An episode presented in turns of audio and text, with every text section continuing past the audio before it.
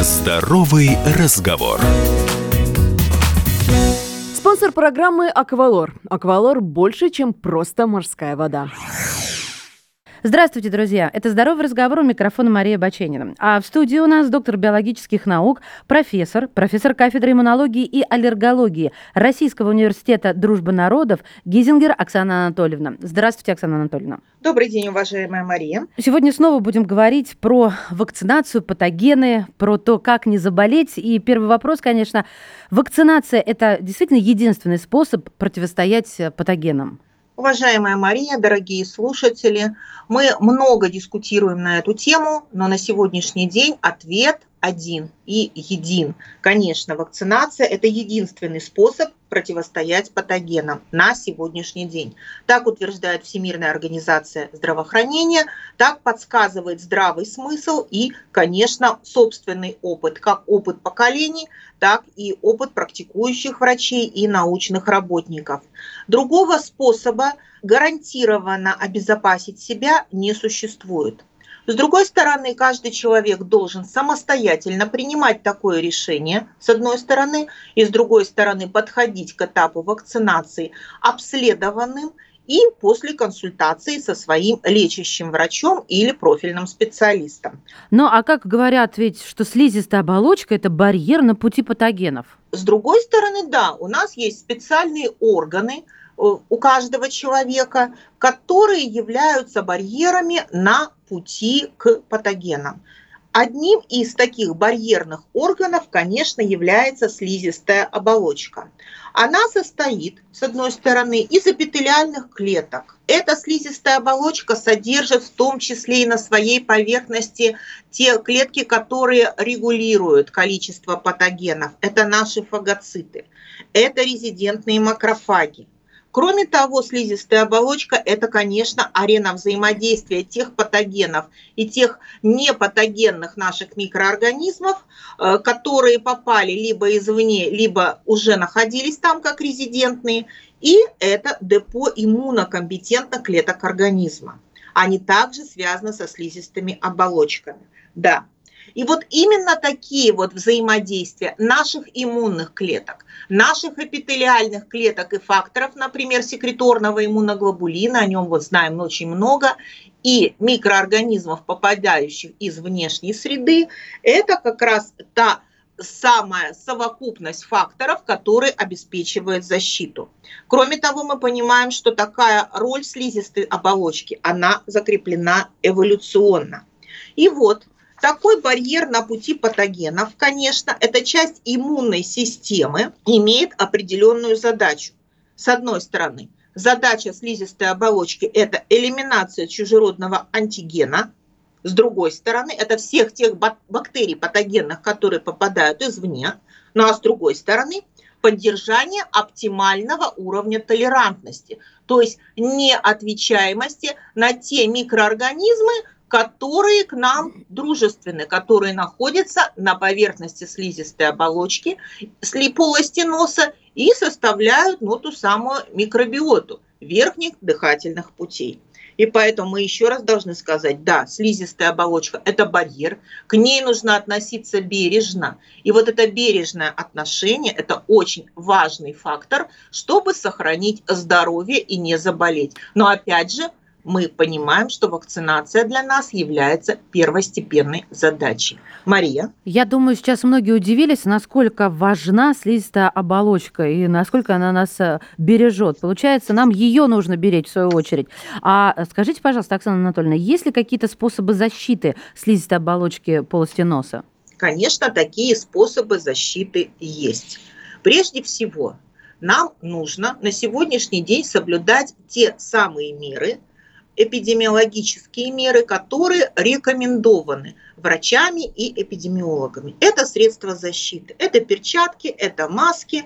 И мы эти самые способы с вами прекрасно знаем, начиная с марта месяца, они рекомендованы для нас на вот ту самую непростую эпидемиологическую ситуацию. Но с другой стороны, способом защиты слизистой оболочки полости носа является ее орошение солевыми растворами. Тема для нас тоже достаточно актуальна, поскольку солевые растворы используются, скажем, даже не одно десятилетие и не один век. То есть это исторически оправданное средство профилактики, которое рядом с человеком находится достаточно долго. Так вот, та самая ирригационная терапия или терапия, способствующая избавлению от патогенов, конечно, одна из основных составляющих как для профилактики э, любого заболевания верхних дыхательных путей, так и уже непосредственно, если заболевание наступило. Но если у человека есть признаки заболевания, мы также понимаем, что сначала мы обращаемся, конечно, к врачу. И уже доктор решает, если признаки заболевания есть, какой раствор, э, какой препарат и какая тактика вообще должна существовать для человека. Но возвращаясь э, к солевым растворам, конечно, это э, те самые знакомые нам гипертонические, изотонические растворы, которые мы используем, использовали, скажем так, либо изготовляя их самостоятельно, либо отдыхая, ну, скажем, где-нибудь на море и промывая раствор морской водой. Но тут есть тонкости определенные. Уважаемая Мария, дорогие слушатели, Получается, гипертонические и изотонические растворы – это именно те солевые растворы, которые рекомендовано использовать для профилактики заболеваемости в осенне-зимний период. Все верно мы усвоили вот из того, что вы сказали? Совершенно верно. У нас есть различные концентрации солевых растворов.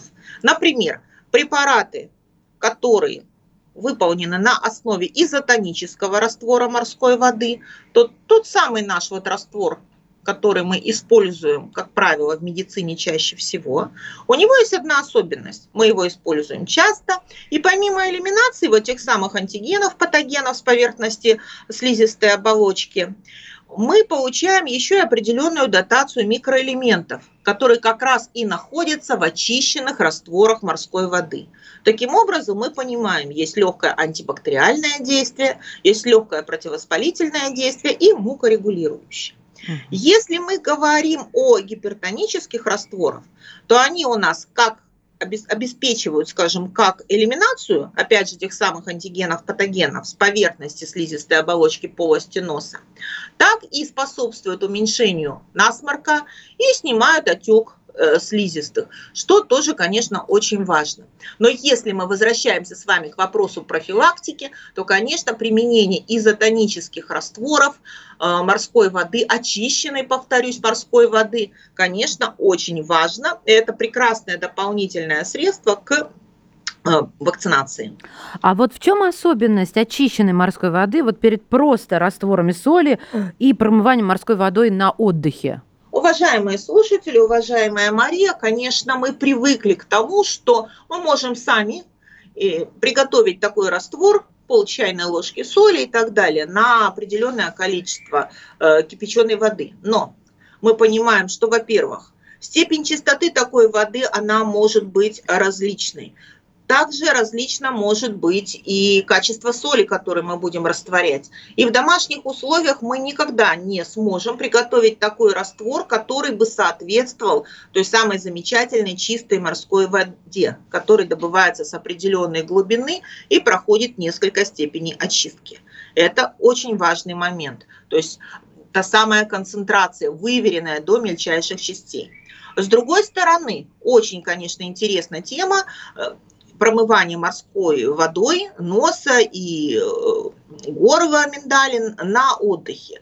Но, опять же, эта тема сложна, тем, что не всегда мы можем, вот как в этом году, оказаться вот в том самом месте, где будет чистая морская вода, на той самой глубине, и использовать чистую морскую воду.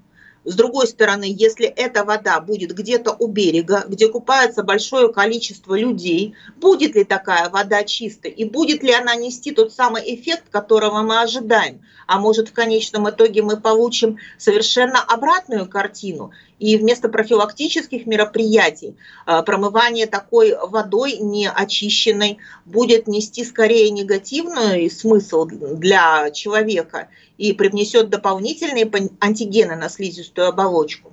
Поэтому и здравый смысл, И рекомендации врачей говорят нам о том, что промывание должно осуществляться именно очищенной, именно морской водой с выверенной концентрацией, во-первых, всех минералов и, конечно, э, и натрия, и хлора.